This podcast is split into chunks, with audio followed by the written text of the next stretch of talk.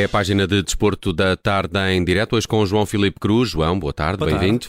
Tema do dia, Cristiano Ronaldo, eh, que parece eh, estar confirmado agora nas últimas horas, foi mesmo castigado pelo é Manchester bomba. United. É a bomba, é a bomba do, eh, do, do desporto esta tarde. Vai marcar certamente os próximos dias, porque Ronaldo foi efetivamente castigado pelo Manchester United, está a treinar à parte, longe do grupo que prepara o jogo deste fim de semana frente ao Chelsea. Escusado já dizer que não vai contar com Cristiano Ronaldo. A decisão foi anunciada em comunicado pelo Manchester Manchester United. Em causa está o facto de CR7 ontem ter saído do banco de suplentes rumo ao balneário antes do apito final no jogo frente ao Tottenham, que, a propósito, o United venceu por uh, eh, 2-0. Uh, eh, ia de recordar também que já depois desse jogo, Eric Tanag foi obviamente questionado pelo momento que não escapou a nenhuma câmara de televisão que transmitia o jogo um, e disse, e garantiu, aliás, melhor dizendo, que hoje ia lidar com a situação durante, durante o dia. Uh, pelos vistos, lidou e, e ainda hoje o Daily Mail, um jornal inglês, já tinha avançado que Cristiano Ronaldo eh, tinha recusado entrar como suplente nos eh, minutos finais. Houve quem eh, tivesse escrito ou dito que Cristiano saiu porque percebeu que não ia entrar. Agora, uma, uma, uma, uma teoria diferente que saiu porque ia entrar, mas ia entrar nos minutos finais e isso não queria. Mas adensa-se de que maneira a trama futuro Cristiano Ronaldo? Bruno, não, esclarece, facto... pelo, eu acho não, que se esclarece. Isto foi numa sucessão de casos, não é? Este parece-me ser tudo, ser o último. Isto começou torto e já não se vai endireitar, portanto vai partir. Porque a relação de, de Cristiano Ronaldo com, com, o Manchester United e com este treinador, o Ten Hag em particular, começou pessimamente. Responsabilidade de Cristiano Ronaldo e da sua uhum. entourage, do seu agente.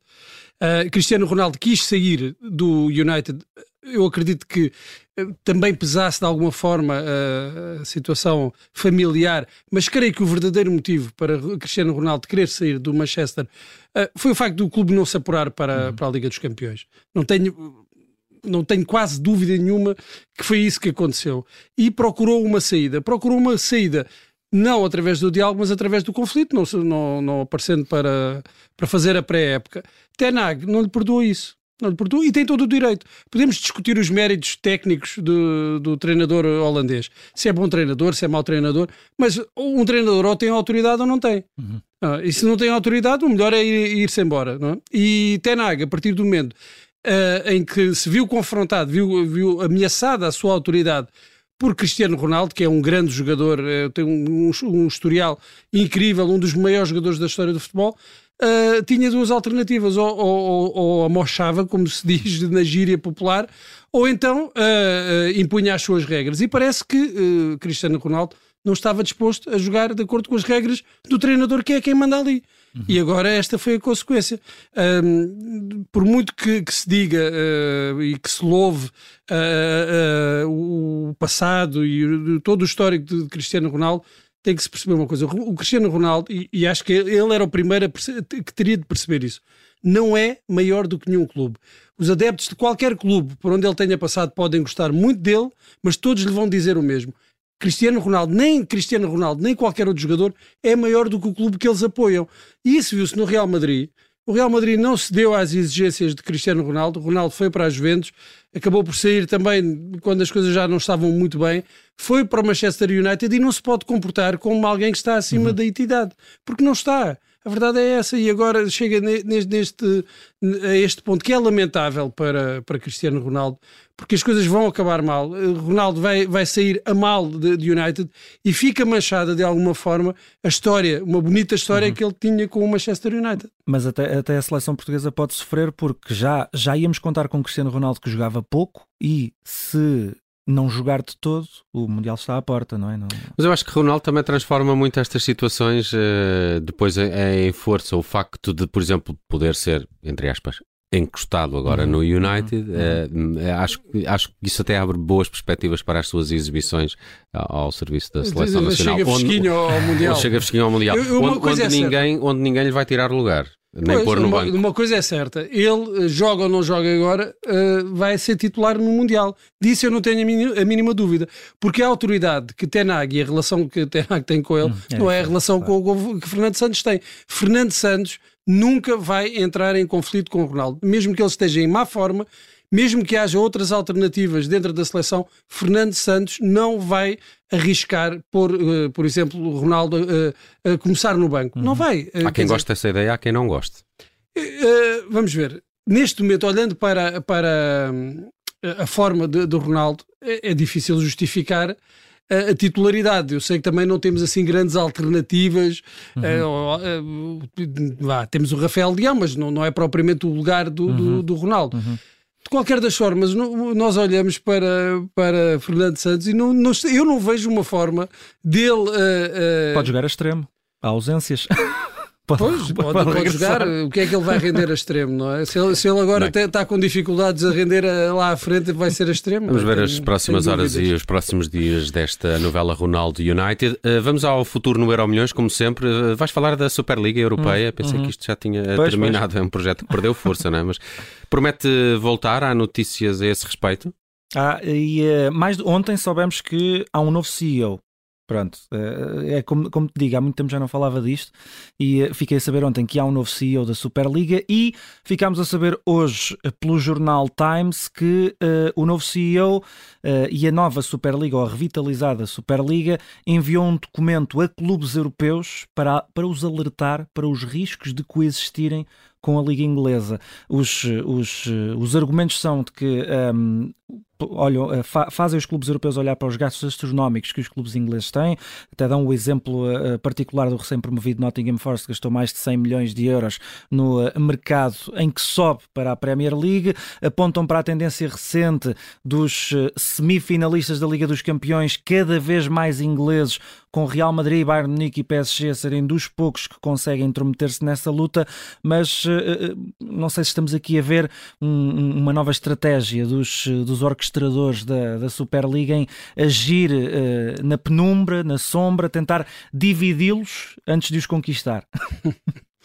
Eu, eu, creio que a Superliga é inevitável. Uhum, uhum. Uh, mais cedo ou mais tarde vai acontecer. Não sei exatamente em que moldes, acho que ainda ninguém sabe, mas, mas vai acontecer. Ou seja, um, uma competição que reúna os maiores clubes do mundo, uh, neste caso da Europa, uhum. que tenham lugar permanente nessa competição, vai acontecer, é o futuro do, do, do futebol, por muito que se, muitas voltas que se dê, por muito que se tente adaptar a Liga dos Campeões a, a essa, a, a, esse molde, é isso que vai acontecer no futuro. Resta saber como é que vai acontecer, com que clubes irá acontecer e que uh, grau de abertura terá uma competição destas para uh, outros clubes, porque eu acho uhum. que isso é importante. Uhum. É? Garantir que há alguma forma de acesso de clubes que não sejam de, de, das ligas mais importantes, porque isso continua a ser um ponto a favor de, do atual modelo da Liga uhum. dos Campeões. É que consegue, e nós temos, por exemplo, este, nesta campanha, uh, uh, o Bruges, que, que, já está, que já está apurado, uhum. numa Superliga, uh, há lugar para estes clubes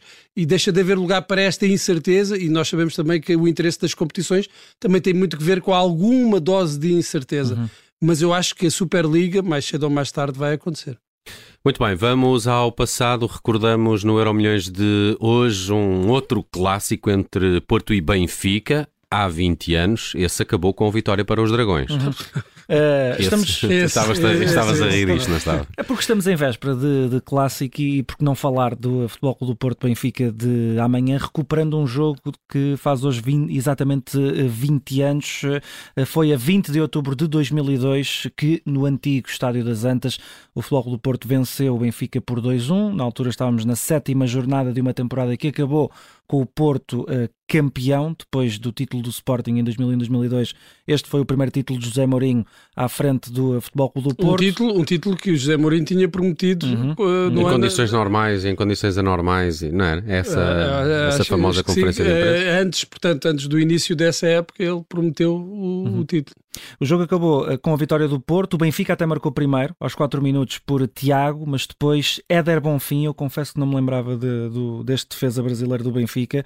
Uh, marcou na própria baliza aos 20 minutos e depois, na segunda parte, Deco marcou aos 71 o gol que uh, viria a dar a vitória ao Porto. Que, à entrada para essa jornada 7, não estamos em partes semelhantes da temporada, das temporadas, nessa de 2002-2003, nem desta, estamos muito mais adiantados, mas com seis jornadas o Porto tinha um ponto de vantagem sobre o Benfica. Esta temporada o Benfica tem três, já teve mais. Uh, aliás, tem três pontos de uh, vantagem e uh, o Porto, se ganhar amanhã, pode colar-se e relançar um bocadinho isto tudo. Mas era só para, para, para vos obrigar a falarmos do clássico. Não, é? mas qualquer que seja o resultado amanhã, nada fica resolvido, nada fica decidido. Hum. Acho que Sérgio Conceição puxou dessa cartada hoje na conferência sim, de imprensa. Sim, sim, sim. Acho que não, não, nada fica resolvido, como é óbvio, não a esta altura de, do campeonato. O que é que pode mudar? De facto, uma vantagem de 6 pontos ou uma vitória eh, do Benfica no Dragão, que, que, é, que é, sempre um, um fenómeno, uhum. uh, pode ter, pode dar motivação, um, constituir um alento para o Benfica uh, arrancar para, para se isolar definitivamente na, na, na liderança. Uma vitória uh, do Porto pode uh, tirar algum gás a este Benfica, que até agora não tem derrotas, uhum. e pode, sobretudo, semear muitas dúvidas uh, no Benfica. Será que este plantel chega? Uhum. Será que há soluções suficientes? Uh, será que a ausência de um ou outro jogador não, não, não vai perturbar demais uh, o Benfica? Eu acho que são estas as questões, porque qualquer que seja o resultado, não creio que uh, acabará por determinar nada uhum. do, do, resultado final do campeonato. E qualquer que seja o a resultado, ver, dá aqui na Rádio Observador. Vai claro. estar cá, João? Não, vou estar a ver em casa. Ah, ok. não, ouvir, vai estar ouvir, a ouvir. ouvir. Não te toca a ti então este relato amanhã na Rádio Observador do Porto Benfica. João Filipe Cruz com o Euro Milhões de hoje. Obrigado, um abraço. Um abraço.